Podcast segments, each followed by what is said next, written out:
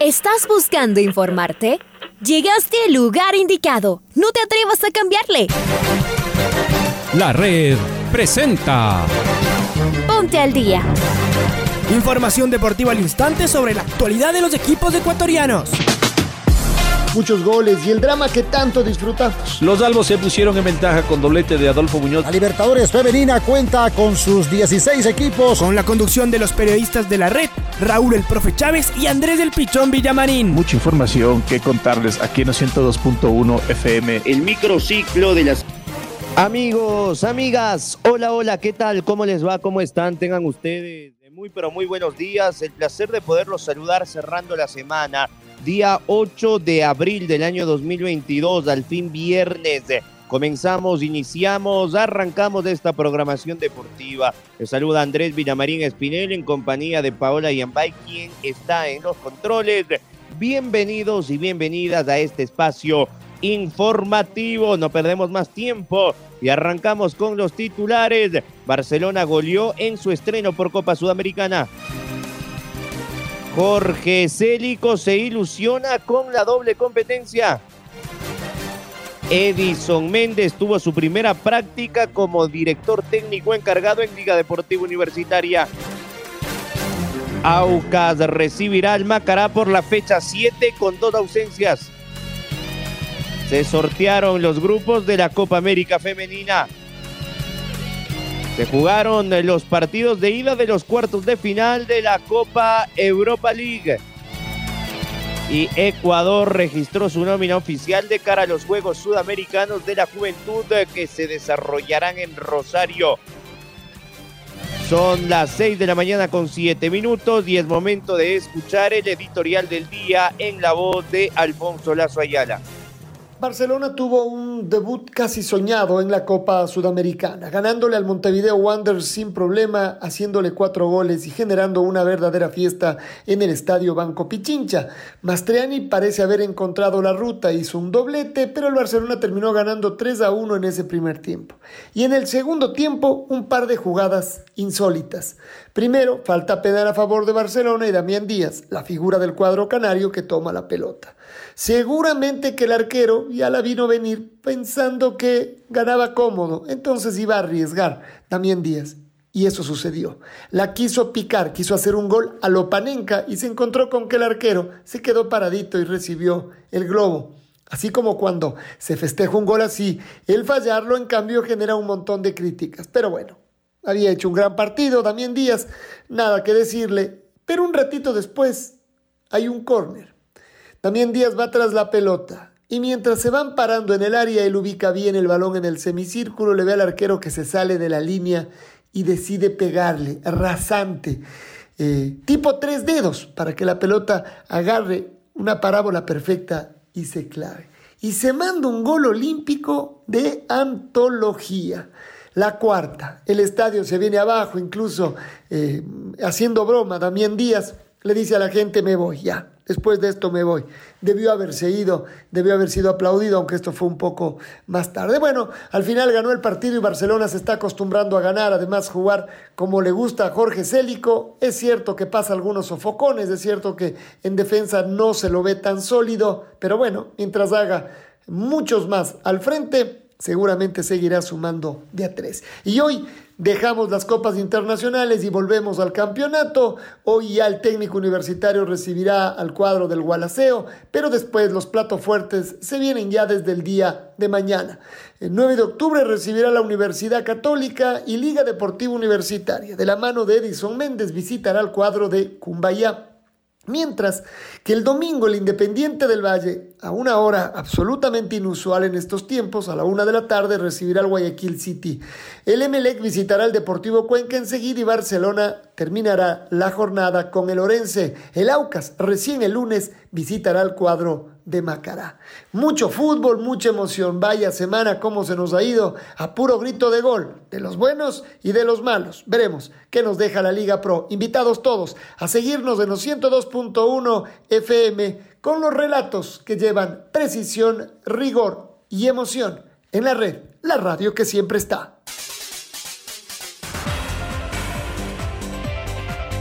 Escuchábamos a Alfonso Lazo Ayala en el editorial del día y nos metemos en las reacciones que dejó ayer el partido en el estadio Monumental Banco Pichincha. Barcelona le ganó cuatro goles por dos al Montevideo Wanderers con dos goles de Mastriani, otro de Carcelén y como bien lo acaba de explicar Alfonso con una verdadera joya de Damián El Quito Díaz que se mandó un verdadero golazo. Sin duda es de, desde ya y pese a que fue la primera semana recién de la otra mitad de la gloria, el mejor gol de la Conmebol Sudamericana. Veamos si hay otro tanto que pueda asemejarse a la obra de arte que ayer eh, la pintó el número 10 del Barcelona. Escuchemos al eh, técnico, a Jorge Célico, tras la victoria ayer frente al equipo uruguayo. Lo escuchamos.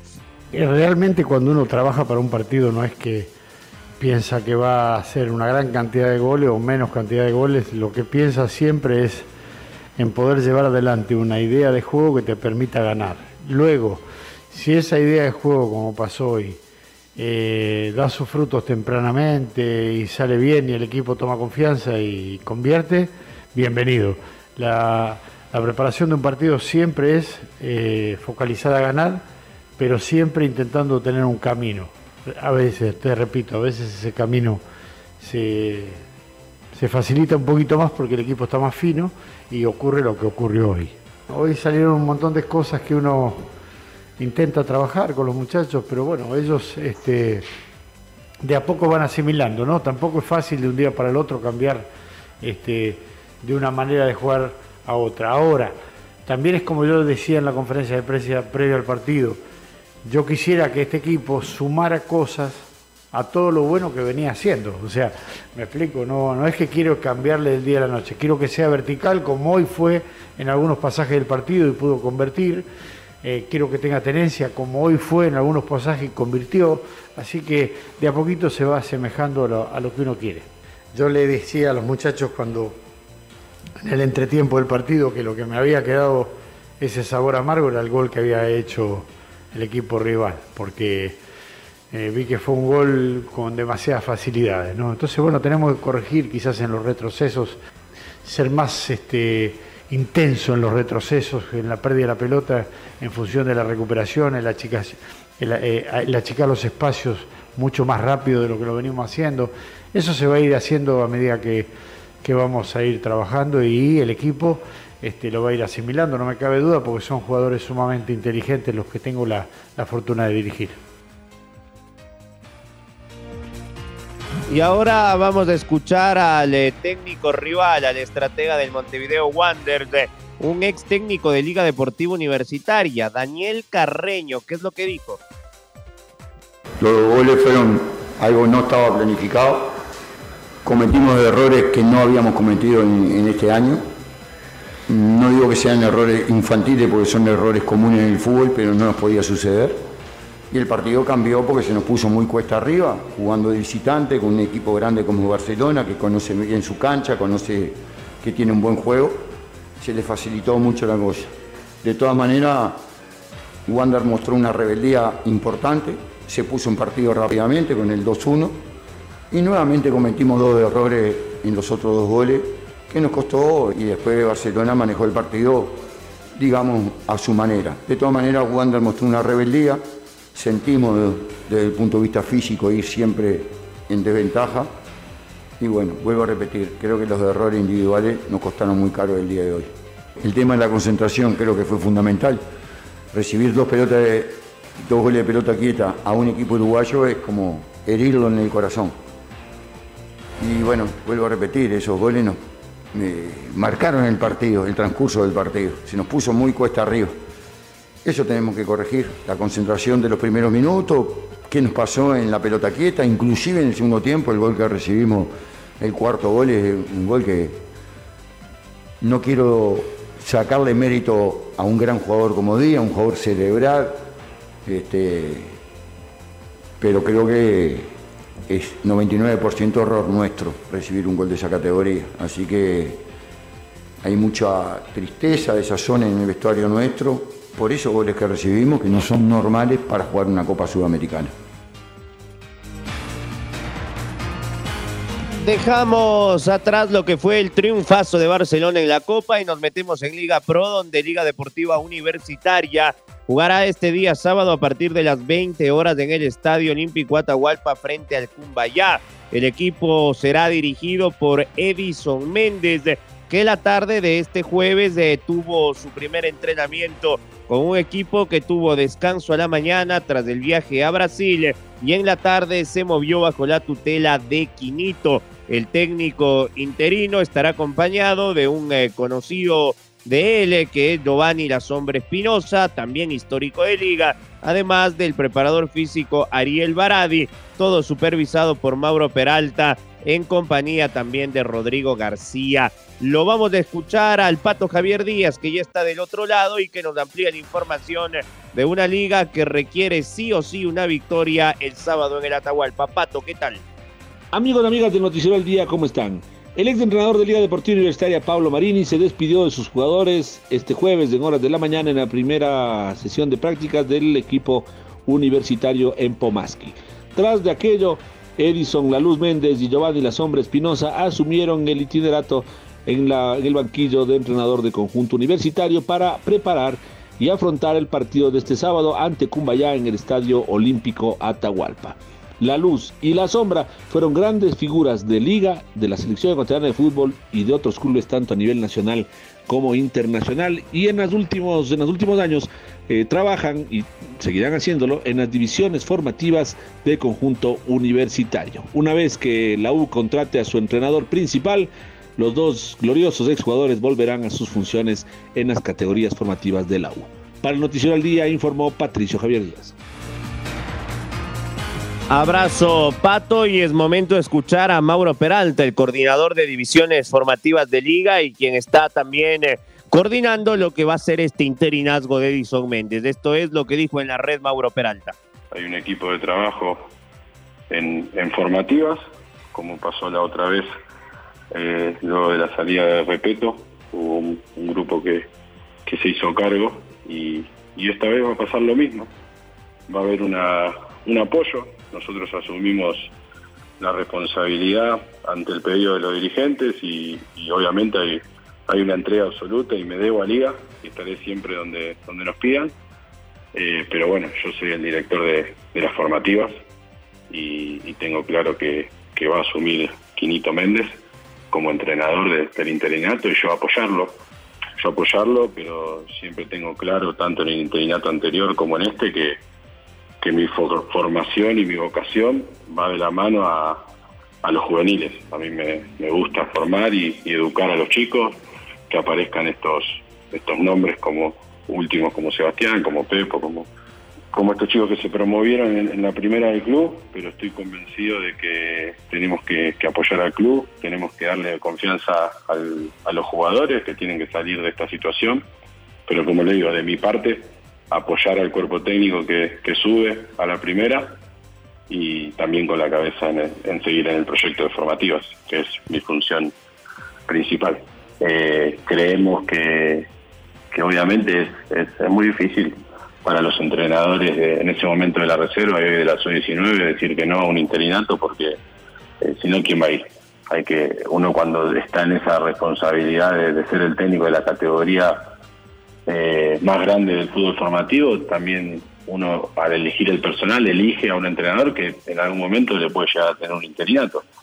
Eh, después, si las necesidades o las expectativas individuales van de la mano eh, o cambian por los resultados, o yo como club, o esa decisión del club tiene que ser de la misma manera, si vos consideras que estás para dirigir primera, no puedes volver a formativas porque el trabajo de formativas es formar jugadores, no, preparar partidos.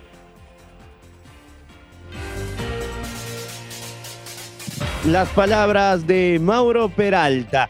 Y vamos ahora con el Chaca Salas que ya está del otro lado porque del viernes 8 al lunes 11 de abril del 2022 se disputará la fecha 7 de la Liga Pro y existe una variación en los horarios habituales de los encuentros. La programación establece que los partidos del sábado y domingo ya no arranquen a las 14 y 15 horas respectivamente como se lo hacía con normalidad en las seis primeras jornadas sino que se ha modificado, se adelantó los partidos, algo así nos enterábamos. Chaca, ¿cómo te va? Gracias compañeros, amigos, ¿qué tal? Un gusto, saludos cordiales. Habrá nuevos horarios para la fecha 7 de la Liga Pro. Del viernes 8 al lunes 11 de abril de 2022 se disputará la fecha 7 de la Liga Pro. Existe una variación en los horarios habituales de los encuentros. La programación establece que los partidos del sábado y domingo no arranquen a las 14 y 15 horas respectivamente, como habitualmente se lo hizo en las seis primeras fechas, sino que se han modificado. Lo mismo sucede con los encuentros que cerraban la jornada en los referidos días. Ya no será a las 20 sábado y a las 19 horas del domingo, como se acostumbró en las primeras fechas por parte de la empresa dueña de los derechos de televisión. La fecha queda así. El viernes a las 19 horas técnico universitario con Gualaceo. El sábado a las 14 horas 30 Muchurruna frente al Delfín, a las 17 horas 9 de octubre frente a la Católica y a las 19 horas 30 Cumbaya versus Liga de Quito. Para el día domingo a las 13 horas Independiente se enfrenta al Guayaquil City, a las 15 horas 30 Deportivo Cuenca con Emelec y a las 18 horas Barcelona frente a Lorense. El lunes 11 de abril el Aucas recibe al Macará a las 19 horas. Continuamos compañeros con más en el Noticiero al Día. Muy bien, ahí está el eh, horario y el calendario de este fin de semana para la fecha 7 de Liga Pro. Hablando de calendarios y de sorteos, eh, se llevó a efecto el sorteo de la Conmebol Copa América Femenina Colombia 2022. Ecuador jugará frente a Colombia, las anfitrionas Chile, Paraguay y Bolivia a partir del 8 de julio del presente 2022. La actriz se encuentra en la posición A3 de la fase preliminar y enfrentará a la anfitriona Colombia. Eh, las sedes para esta competencia serán en Bucaramanga y en Cali del 8 al 30 de julio de este año. La fase de grupos se celebrará en la ciudad de Armenia, en el Estadio Centenario y en Cali en el Pascual Guerrero. Así están los grupos. Grupo A con Colombia, Chile, Ecuador, Paraguay y Bolivia. El grupo B quedó conformado con Brasil, Perú, Venezuela, la Argentina y Uruguay.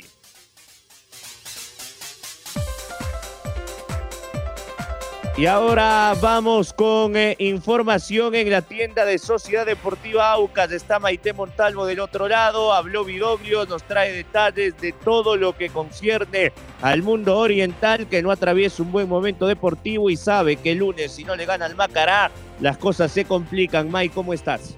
¿Qué tal Andrés? Un fuerte abrazo para ti. Continuamos con más información en el Noticiero al Día, en esta ocasión ya en modo de la Liga Pro Betcris que inicia justamente esta noche, una nueva fecha, y vamos a conversar sobre el Aucas. Héctor Vidoclo y Caín Fara estuvieron en una rueda de prensa previo a lo que va a ser su cotejo de este lunes frente al Macará y expresaron algunas novedades. Por ejemplo, en el cuadro oriental, estas zonas principales para poder medirse al cuadro ambateño. Sergio López todavía está bajo observación, no es seguro que llegue para el día lunes debido a una lesión. Por otro lado, Caín Fara ya se encuentra recuperado y Ricardo Ade no estará por acumulación de tarjetas amarillas. Héctor Vidoglio fue bastante enfático en decir que nota a su grupo comprometido en sacar eh, todos los partidos adelante, que no está en una situación que desean y con los directivos mantiene una comunicación todo el tiempo y tiene una muy buena relación. Habló sobre el tema de Sergio López, de que viene entrenando, pero se le recargó ayer su lesión en, la zona en especial y está obviamente en observación para ver si llega o no y lo de Ade en cuanto a las tarjetas amarillas. Esta fue una frase que dijo Vidoglio de que necesita necesitan un empujón ganando y el grupo necesita de una victoria para tener más tranquilidad en todo el trabajo que se hace durante la semana. Contarles que el AUCA se encuentra en la posición número 11 de la tabla con 7 unidades. Solamente ha ganado un partido, ha empatado 4 y ha perdido un encuentro. Así que ahí estamos con toda la información para todos ustedes. El AUCA se juega el lunes y se viene lo que va a ser la fecha 7 de la Liga Pro. Regreso con ustedes con más novedades.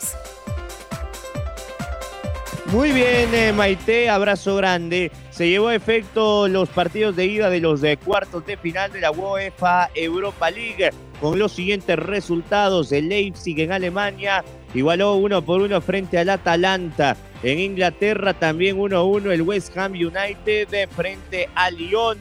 El Sporting de Braga en República Checa le ganó 1 por 0 al Rangers. Por su parte, en Alemania, el Eintracht de Frankfurt y el Fútbol Club Barcelona de Xavi Hernández empataron uno por uno en un partido de golazos para los alemanes y también eh, el golazo del Barça. Momento de escuchar a Xavi. ¿Qué dijo el DT culé? Lo escuchamos a Xavi Hernández. Rival muy difícil, muy físico, saliendo como demonios al contragolpe, a la transición. No hemos sabido parar esas transiciones y, y, nos han complicado muchísimo. Y no hemos estado bien en circulación de balón, hemos estado más, más espesos que de costumbre. El campo también no estaba en, en perfectas condiciones y no nos ha, no nos ha facilitado nuestro juego. ¿no? Este sistema, ellos muy bien trabajados por el entrenador, saltaban muy bien a la, a la presión a, los dos interiores.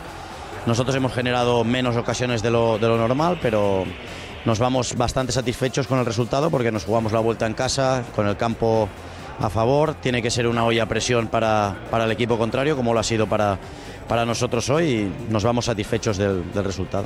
Os han llegado bastante y, y, os han permitido llegar muy poquito, salvo el chispazo del gol y alguna otra, otra llegada, pero habéis generado muy poco y, os han y, y habéis concedido más de lo, de lo normal. Sí, lo normal es que normalmente el, el equipo que propone eh, genere más, hoy ha sido al, al revés, circunstancias que no hemos estado bien en ataque, no hemos sabido parar esas contras endiabladas que tenían. Bien, se nos ha complicado el partido. No ha sido un partido fácil, pero ya, ya habíamos avisado que era un rival muy duro. Había eliminado al Betis, a un señor equipo esta temporada. Eh, difícil. Campo difícil, rival difícil, muy bien trabajado y esto es Europa. No, no, hay, no hay sorpresas. Eh, todo, todo, se complica. El, gol es una buena forma de explicar lo, que tiene el Barcelona, ¿no? Y con Frenkie de Jong, con Dembélé, la aparición de Ferran Torres, lo, poco que habéis podido aparecer, pero es un golazo. Sí, y al final yo creo que hemos generado llegadas de banda que no hemos sabido aprovechar bien el último pase, la última decisión, la última toma de decisión. Y al final el gol sí es un golazo. El gol es un golazo, una combinación de Usman, de Frenkie, de Ferran, una pared. Muy bien, esto es puro talento de los jugadores, así que satisfecho, ya te digo, satisfecho por el resultado porque era un, un rival complicado y un campo muy, muy difícil. Ahí escuchábamos a Xavi Hernández y vamos a cerrar con Marcos Fuentes porque Ecuador registró su nómina oficial de cara a los Juegos Sudamericanos de la Juventud Rosario 2022 que se realizarán entre el 28 y el 8 de mayo, 28 de abril al 8 de mayo. Marquito, ¿cómo estás? ¿Qué tal Andrés? Amigos, amigas de la red, qué gusto saludar con ustedes a esta hora para compartir información y en esta ocasión estaremos uh, hablando acerca de los Juegos Sudamericanos de la Juventud Rosario 2022, evento en el cual la delegación ecuatoriana estará conformada por 149 deportistas divididos en 69 damas y 80 varones que competirán en 21 disciplinas uh, diferentes.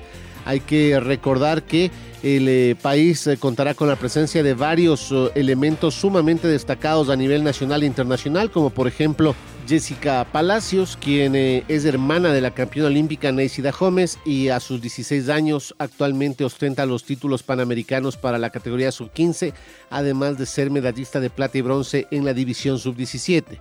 Junto a ella, otros exponentes destacados eh, son los microtenistas Diego Piguave y Jeremy Cedeño, quienes actualmente pertenecen a equipos europeos. En el caso de Piguave, fue medallista de bronce de los Panamericanos Junior de Cali en el dobles masculino, mientras que Cedeño fue campeón latinoamericano preinfantil en 2018 y vicecampeón sudamericano infantil en 2020. Junto a ellos también eh, destacan el escalador Paolo Rivadeneira, campeón sudamericano en la prueba por bloques, la marchista Karen Litardo, subcampeona sudamericana de la disciplina, la nadadora Dana Martínez, eh, medallista de plata en 5 kilómetros del sudamericano de aguas abiertas, la luchadora Vicky León, vicecampeona panamericana juvenil, y el gimnasta Daniel Chica, quien alcanzó la medalla de plata en el sudamericano sub-21 en la prueba de barras eh, paralelas. Hay que recordar que esta tercera edición de los Juegos Sudamericanos de la Juventud tendrá lugar en un solo escenario que concentrará a todas las disciplinas deportivas y este es el Parque Único Sudamericano de Rosario que congregará a 2.500 atletas juveniles representantes de 15 países en este evento multideportivo. Esto es lo que les eh, podemos informar a esta hora. Les invitamos a seguir en sintonía de la red. Amigos y amigas, un abrazo grande para todos. Que tengan una excelente jornada. Ahora ya estás al día junto a nosotros. La red presentó. Ponte al día Informativo completo sobre la actualidad del fútbol que más nos gusta, en donde estés y a la hora que tú quieras. Quédate conectado con nosotros en las redes de la red. Síguenos como arroba la red Ecuador y no te pierdas los detalles del deporte minuto a minuto. Escúchanos en vivo en TuneIn y en los 102.1 FM en Quito. ¡Te esperamos!